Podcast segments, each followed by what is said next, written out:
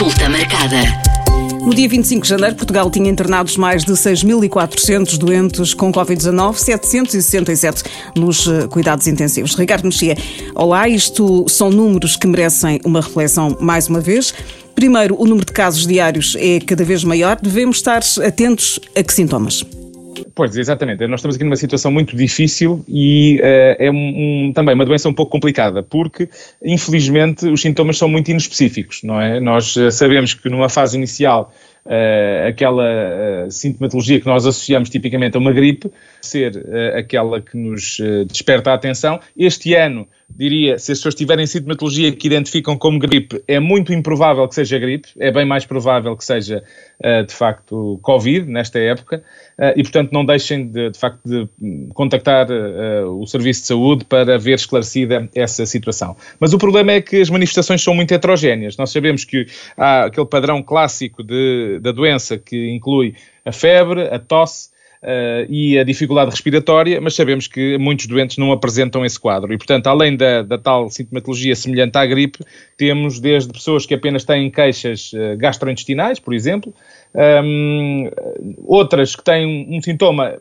que hoje é provavelmente também muito claro que terão provavelmente uma infecção de uh, Covid-19, que é a perda do olfato ou a perda do paladar, um, e, portanto, eh, eh, todas essas situações nos devem levar a esclarecer a situação através de um teste diagnóstico. Nós não temos maneira de confirmar sem ser com o teste diagnóstico e, portanto, perante a sintomatologia, devem contactar a linha SNS 24 para ver resolvida essa situação, para serem encaminhados para o serviço de saúde mais uh, apropriado. Além disso, dizer que qualquer sintomatologia que as pessoas, enfim, há um ano considerassem como sendo emergente, não devem preterir a procura de cuidados de saúde. E, portanto, se tiverem um problema de saúde, devem procurar cuidados de saúde. Sabemos que não é o momento ideal, mas perante, por exemplo, sinais de alarme, as pessoas não devem adiar uh, a procura desses cuidados, sob pena de poder, de facto, haver um agravamento dessa situação, o que ninguém deseja.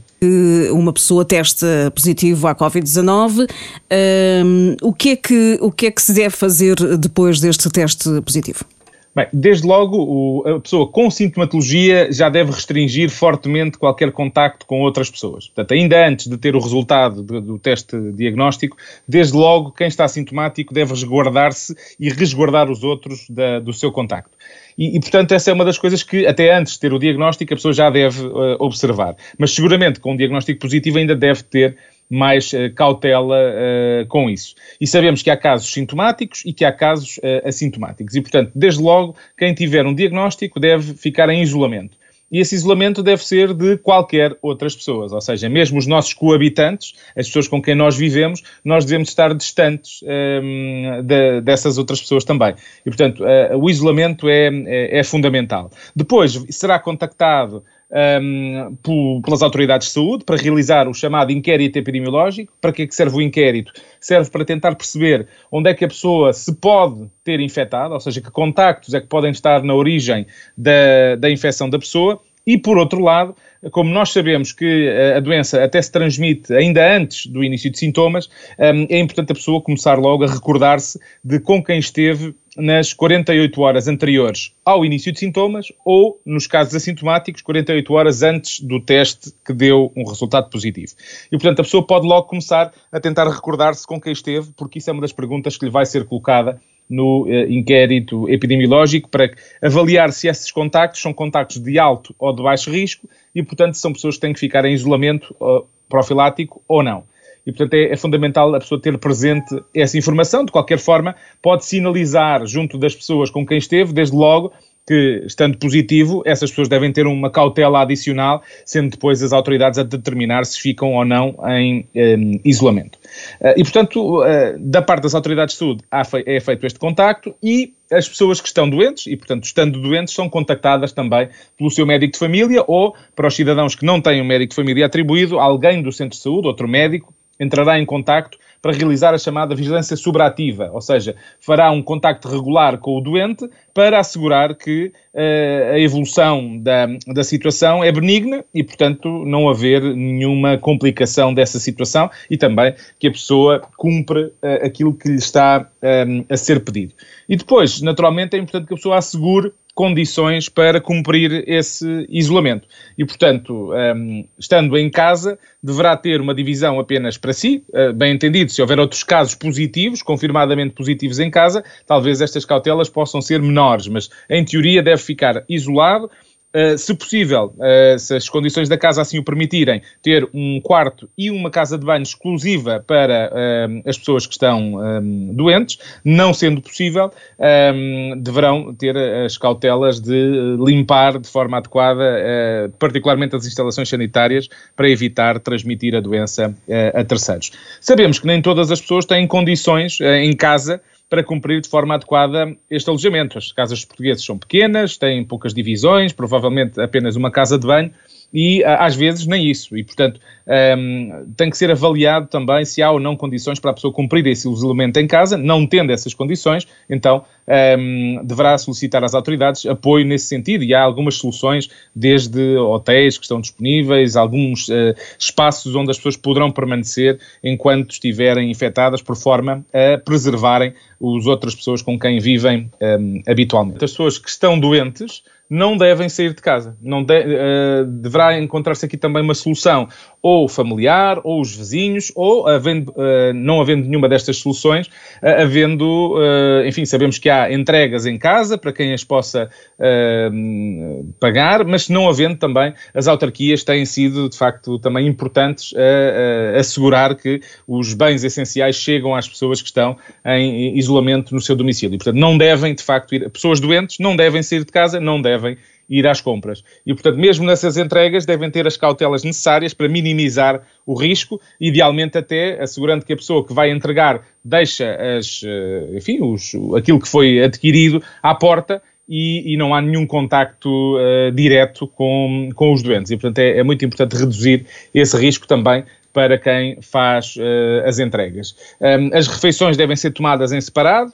Um, naturalmente, uh, tudo isto tem algumas dificuldades do ponto de vista logístico, mas é fundamental que haja aqui, de facto, um isolamento importante, porque, ao fim e ao cabo, pretende-se preservar aqueles que são os nossos co coabitantes, as pessoas com quem vivemos, e, portanto, naturalmente, queremos salvaguardar a sua uh, saúde. E é fundamental que isso seja feito de, da forma mais uh, exaustiva possível para minimizarmos esse, esse risco. Devemos também ter um, bastante uh, cautela na monitorização do nosso estado de saúde, ou seja, sabemos que a doença, uh, na maioria dos casos, felizmente, é uma doença benigna, tem uma evolução positiva, não há particulares necessidades de cuidados de saúde, mas infelizmente sabemos que alguns dos casos acabam por se complicar. E, portanto, devemos monitorizar a nossa saúde de forma regular fazer eh, a medição da temperatura, perceber se temos febre ou não, eh, naturalmente fazer a medicação que nos seja aconselhada para, hum, para controlar os, eh, os sintomas. E, portanto, perante um agravamento do quadro, um, começar com falta de ar, uh, de facto a situação estar a, a agravar-se de forma muito rápida, devemos contactar os serviços de saúde, uh, no sentido também de obter ajuda mais diferenciada. Portanto, também não devemos adiar a procura de cuidados de saúde nos doentes, porque sabemos que são situações que rapidamente evoluem uh, de forma negativa, particularmente nas pessoas que têm doenças de base ou que têm idade mais avançada. Mas, na prática, qualquer pessoa também, se sentir que tem um agravamento da situação, naturalmente procurará uh, ajuda. No caso de, de, do, dos familiares uh, que estão com um doente com Covid-19, uh, o famili familiar pode trabalhar, deve trabalhar? Assumindo que eram coabitantes e que tiveram contacto durante os, as tais 48 horas uh, antes do início de sintomas, uh, provavelmente são contactos de alto risco e, portanto, esses, essas pessoas serão uh, colocadas em isolamento profilático, portanto, não poderão ir trabalhar. depois surge aqui até uma situação um bocadinho peculiar, que às vezes é difícil para as pessoas perceberem, que é os casos ficam 10 dias em isolamento, Portanto, se, e a maioria dos casos assim acontece, uh, tiver uma evolução positiva, sem complicações, ao fim de 10 dias depois do diagnóstico e, e pelo menos 3 dias sem sintomas, as pessoas podem regressar à sua vida normal, não precisam de fazer nenhum teste de cura um, ehm, e, portanto, uh, acabam por regressar à sua vida normal. Há uma única exceção que tem a ver com as pessoas que um, ehm, tratam ou lidam com uh, pessoas mais vulneráveis, ou seja, as pessoas trabalham, são profissionais de saúde, trabalham em lares, enfim, que têm uh, como função uh, ter uma proximidade grande com pessoas mais vulneráveis. Portanto, essas terão que aguardar por ter um teste negativo para poderem regressar ao, ao, ao trabalho. Os contactos Portanto, os familiares ficarão em isolamento profilático 14 dias. Portanto, às vezes pode parecer peculiar que os doentes ficam menos tempo do que os contactos, mas tem a ver com duas situações diferentes. Os contactos ficam o tempo de incubação, ou seja, o tempo até ao qual nós consideramos que a pessoa pode vir a desenvolver a doença, enquanto os casos, ao fim desse tempo, nós acreditamos que já não têm capacidade um, para transmitir a doença e, portanto, ao fim de 10 dias têm um, alta. E, portanto, é essa a, a, atitude que tem que ser adotada estes 10 dias, seja para os casos, seja para os uh, eh, um, ehm, contactos, não precisam de fazer teste uh, de controle. Até porque o, o ter um teste negativo nada muda em relação ao tempo que têm que ficar ora em isolamento, ora em isolamento profilático. Portanto, nada muda com a realização de um teste. É dada alguma, alguma indicação médica que, para terminar este isolamento ou, ou basta terminar os 10 dias sem sintomas, eh, sem mais sintomas? Normalmente, o, documento que é entregue às pessoas prevê esse período de 10 dias e, portanto, tipicamente há depois uma, uma alta, mas sabemos que os serviços estão muito assoberbados e às vezes isso não acontece. E, portanto, até na, na fase inicial é logo dita à pessoa quando é que será o fim do seu isolamento e, portanto, em teoria, com base nessa informação, as pessoas podem, de facto, um, regressar à sua vida normal, ao seu trabalho, uh, exceção feita, naturalmente, aos tais casos de pessoas que têm profissões que contactam com pessoas mais vulneráveis.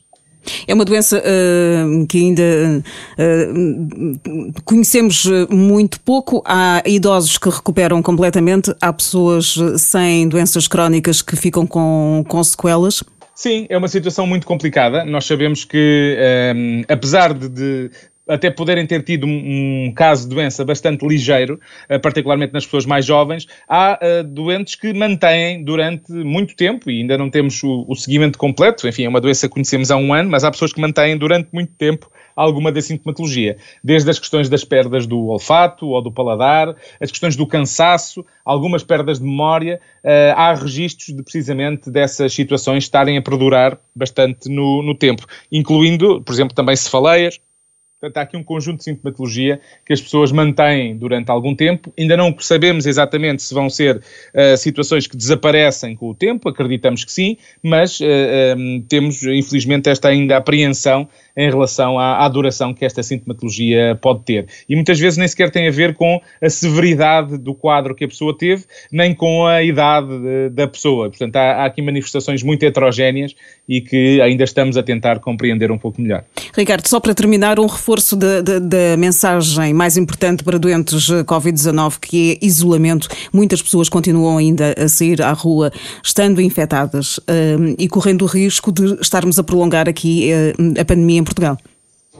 Sem dúvida, é, é, importante que toda a gente tenha a percepção que, estando doente, tem mesmo que se isolar, tem mesmo que reduzir os contactos, ou melhor, tem mesmo que eliminar os contactos, não pode ter contactos. E, portanto, terá que ficar em casa. É isso que quer dizer ficar em isolamento. E não é ficar em isolamento e receber visitas em casa também, porque às vezes as pessoas podem ter essa percepção. Não têm mesmo que uh, eliminar qualquer contacto com outras pessoas um, ehm, do ponto de vista físico. Podem fazer todas as chamadas telefónicas, videochamadas, uh, interagir com as pessoas, mas à distância, preferencialmente usando estes meios tecnológicos que eliminam o risco de disseminação da doença. E, portanto, também dizer que os doentes não devem um, perder o contacto com outras pessoas, portanto, até do ponto de vista da saúde mental é importante que o mantenham, mas sempre sem contacto físico. Portanto, cada um na sua casa, uh, cada um na, na divisão que, em que está em isolamento e sem uh, correr o risco de infectar outras pessoas com quem eventualmente pudesse interagir. Portanto, é fundamental que as pessoas não saiam de casa, não vão às compras, não vão a consultas médicas, tudo isso fica suspenso perante a situação de estar em isolamento. E, portanto, não há razões para as pessoas saírem de casa. Se tiverem alguma dúvida, uh, é contactado quer pela Autoridade de Saúde, quer pelo médico de família, e, portanto, poderão esclarecer todas essas dúvidas com esses profissionais de saúde de forma absolutamente clara, ou então com a linha SNS 24, que sabemos que nos últimos tempos tem estado um bocadinho sobrecarregada e, portanto, talvez seja mais fácil até com o próprio médico de família ou com a Autoridade de Saúde. Este episódio termina por aqui, mas podem enviar as suas dúvidas sobre qualquer tema de saúde para o nosso e-mail consultamarcada.m80.ol.pt. Este episódio está disponível no site da M80, em m80.ol.pt, onde pode descarregar ou ouvir logo e nas várias plataformas de podcast. Consulta marcada.